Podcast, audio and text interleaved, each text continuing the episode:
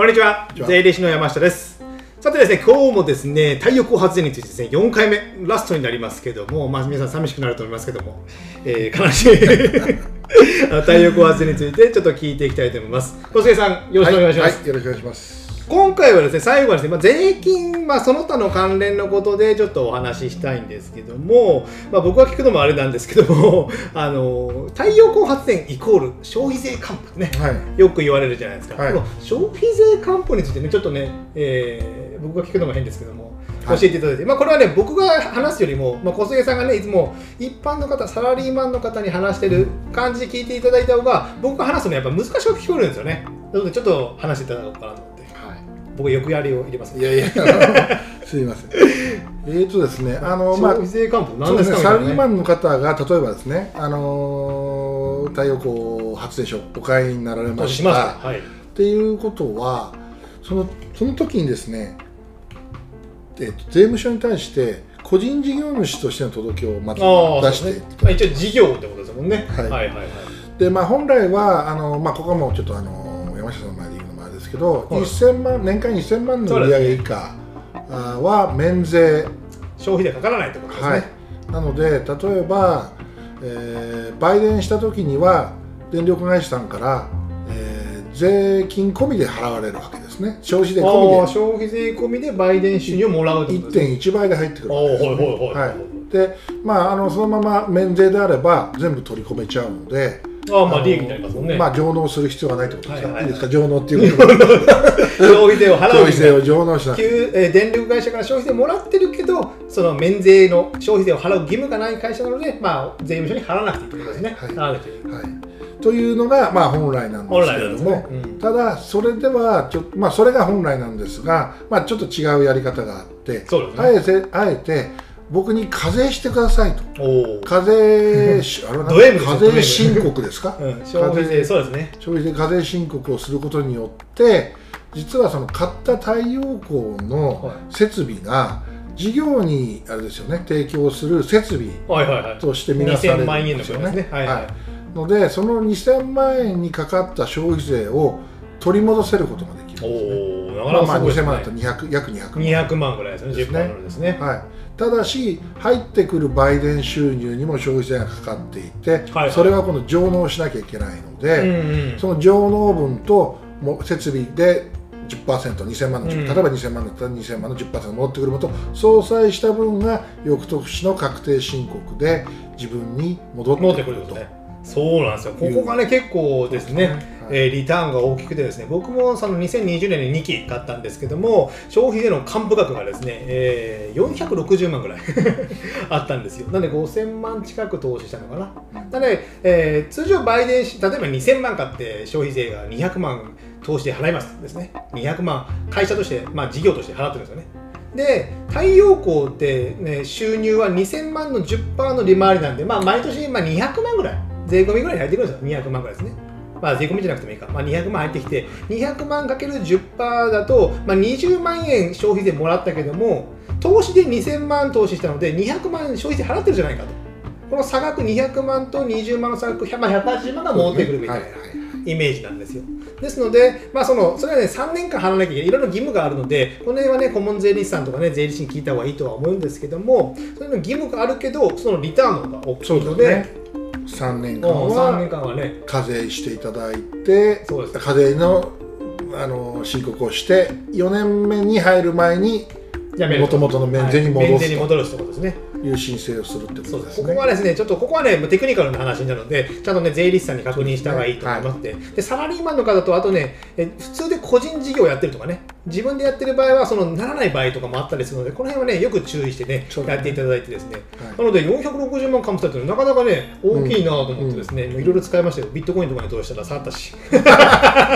なので変な投資はしちゃいけませんけども、それがね、プラスになるんですよ。そこでですね、でちょっと多少は税金払うんですけど、消費税とか追加で払うんですけども、手残りに最初にね、えー100万近くは残るので、結構これはね、いい投資かな。そうですねただね、自己資金最初200万とか入れても、その分ね、はい。えー全部消費税還付で自己資金プラマイゼロみたいな感じですね、投資することも可能ですので、この消費税の還付っていうのはね、ぜひね、押さえておいていただきたいなと思います。ここはね、絶対ね、税理士さんにちゃんと、えー買う前に聞いていただいた方がいいのかなそうですね。ですね。弊社弊社だと大体そのご相談の段階で、まあ、お客様のその、あの状況を伺あって聞いてらっしゃるんですね。はい、はいはい。あのまあゼリーさんご紹介うん。することも可能ですし、山下さんに受けていただくことも可能かと なので、はい。ここで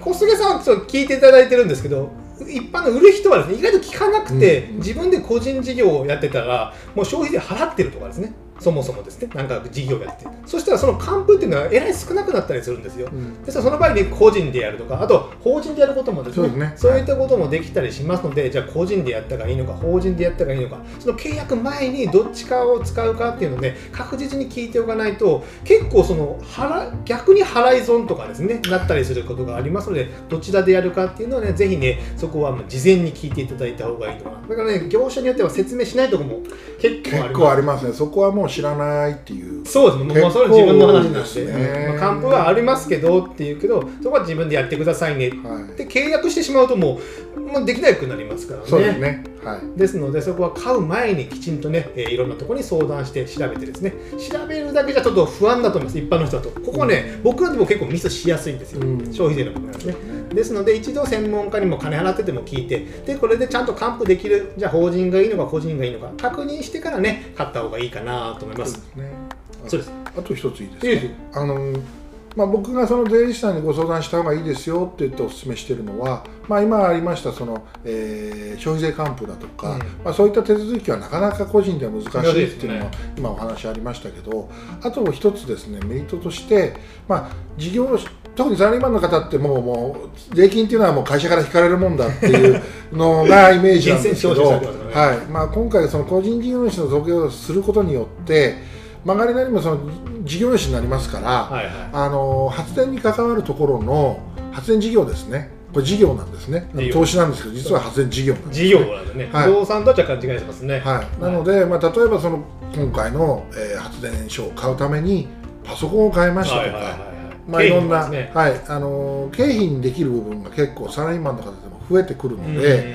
あのあんまりちょっと僕からじゃなくて、まあ、あの税理士さんにいろいろ聞いていただくとね。実はその太陽光投資のメリットって、えー利回利回りというのはその手残りの金額だとか利回りだとかの別にこういった経費的なところうんであの還付を受けられるっていうところもあったりするので、まあ、その辺も含めて僕はゼリーさんとよくお話しされるとすごくプラスが出るかなと思って、はいそんなお話をさせていただいて。そうですね、はい。まあ不動産投資やったり太陽光投資やったり、まあ、それでねそうすることによってじゃあ本を買いましたとかね、はいはい。えそういったことによったり、えー通信携帯代携帯を買いました。携帯はどうか微妙かもしれませんけども、そういった相談しましたとか。そういったことで経費を使ったりすることもできますのでそこねやっぱねサラリーマンの方だったらやっぱ確定申告することってほとんどないので、まあその経費とかねそういったことも、まあ、勉強しないじゃないですかですねこれをきっかけにね太陽光投資とか不動産不動産投資をきっかけにそういった経費のことをか考えてやっていくとねこれ結構勉強になるのかなと思いますそうですね、まあ、僕は実はその4年前にこの太陽光の業界に入って2年前に会社を作りましたけど、はい。それまでの約え30年はい。弱はサラリーマンやってましたので、すごくこの太陽光投資をやって事業主になった時にあこんなに僕は勉強せずに何十年も過ごしてきたのかっていう のがああそうね。よく分かってそうなんですよね。勉強しとけばこれだけ税金ってなんていうかいろいろ戻ってくるのかみたいなね。そこがやっぱねなかなかですね、はい。日本はねその年末調整といってね良くも悪くもね勝手に計算されて 税金がね、はいはい。えー払っているという状況なのでここはやっぱね一つ一回経験しないとねなかなかわからないもんなんですよね、はい。なので一回自分で確定申告する、まあ、しなくても税理士さんに教えてもらいながらするとかね、うん。解説を聞くのはね絶対やった方がいいかなと、うん。一回やればね流れは大体わかるんですよ。ね。わかるんですよ。でそれは、えー太陽光で待っても不動産投資でやってもだ後でその自分が起業する時のね個人事業で起業する、会社を作るとかいう時にもぜひね役立つので、ぜひねこの投資をきっかけにねやっていただきたいなと思いますね。す。ですね。はい。何か最後に一言一言じゃないけど 喋りたいことありますか？えー。おすすめしおすすめじゃないけど、あのー知ってそうですね。知っておいておきたいと言いたいこととか。うーんなんでしょう。うん まああのー途中でのか途中の回でも申し上げたんですけど、は本当に太陽光投資って実は本当にロジカルなものでい、す、うん。なんとなく漠然的には漠然とこうなんかな何これ怪しいんじゃないみたいなそういうのは何あるんです。回来たんでしょうね怪しいとね、なんですけどすごくロジカルに計算されて安定して収益が上げられるものなので、うん。間違っでも間違ってはいけないのは正しい業者さんからきちんとした物件を買うっていうこのポイントに尽きるのでそこだけで、あのネットとかでも知らないでカチってまあまあもちろんいいんですけど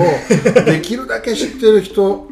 経由するとか、評判を聞いたところから紹介を受けて買うとかっていうことを心がけることがきちんと利益を残すコツかなと僕は思っています。すね、はいなので、この業者選びだから、僕からおすすめするのは、まあ、小菅さんもいいです。まあ、概要欄にリンク貼ってるので、ちょっとね、そこポチッとしていただいてもいいんですけども、それとか、他の業者も何社かやっぱあるんですよ。それに一回問い合わせをしてみる。資料請求とかですね。で資料請求をして、まあ、電話、えー、オンラインで説明を聞いてみるとか。で、いろいろ聞いてみたら、やっぱ、あ、ここはこうなんだ、ここはこうなんだって比較できるじゃないですか。比較してみて、じゃあ自分のいいとこ、あ、じゃあここが合ってるからこの人に頼もう。とかいうのができるので、小菅さんだけに聞くとかね、他の業者、医者さんだけに聞くとかね、それはね、あんまり僕はお勧めしないですね。そうですね。僕も小菅さん以外にも何社も聞いてますから、そうですね。そうですね、うん。そうしないとやっぱ、えっさっきみたいに、電話やメールのやり取りさえもできないとかね。そう、当たり前のことじゃないですか。そこら辺の投資、あと紹介があるとかですね。そうですね。であの一応うちはあのー、まあ、仲介するっていう立場なので、はい、いろんな業者さん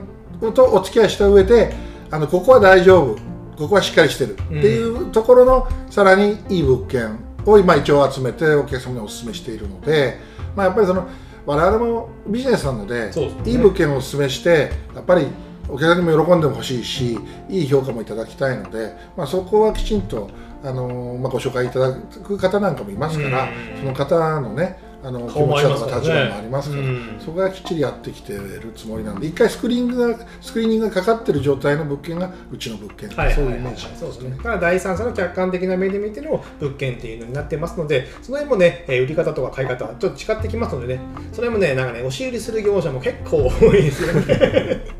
だからさっきみたいに僕がね、えー、別に電電話じゃなくて書類をくれって言ってるのに電話でね何回もかけてくるっていうのがあったりします。ねそれはちょっといかがなものなのかなと思って。でその後問い合わせしても何も連絡がないとね。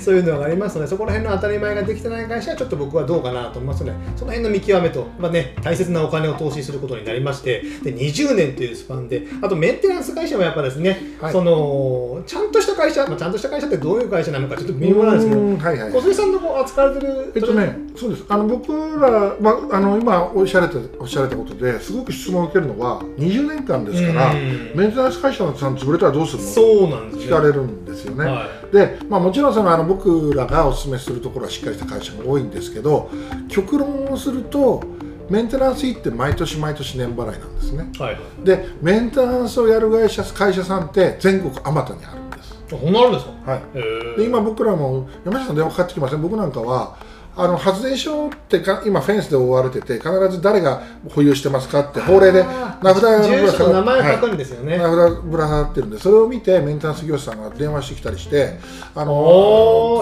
買えませんかとかって言われたりする、はいはいはい、それぐらい業者さんは多いので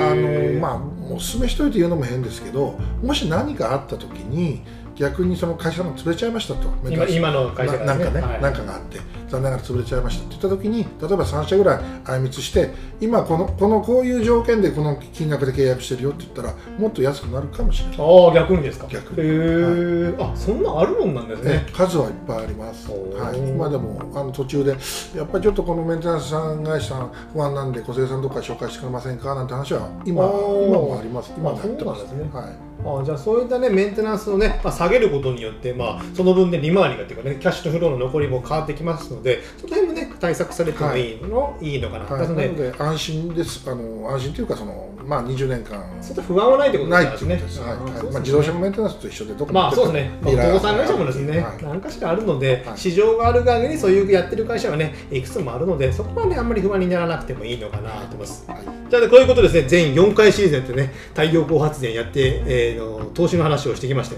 で僕自身もやってですね、えー、実績実績って実績って何もしてない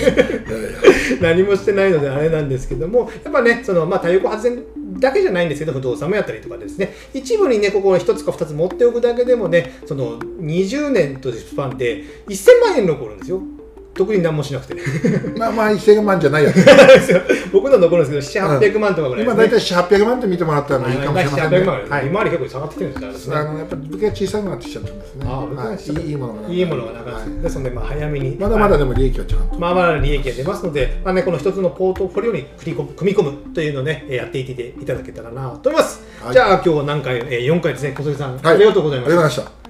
た。ではまた次回、投資の話、何になるか分かりませんけど、お会いしましょう。さよなら。さよなら。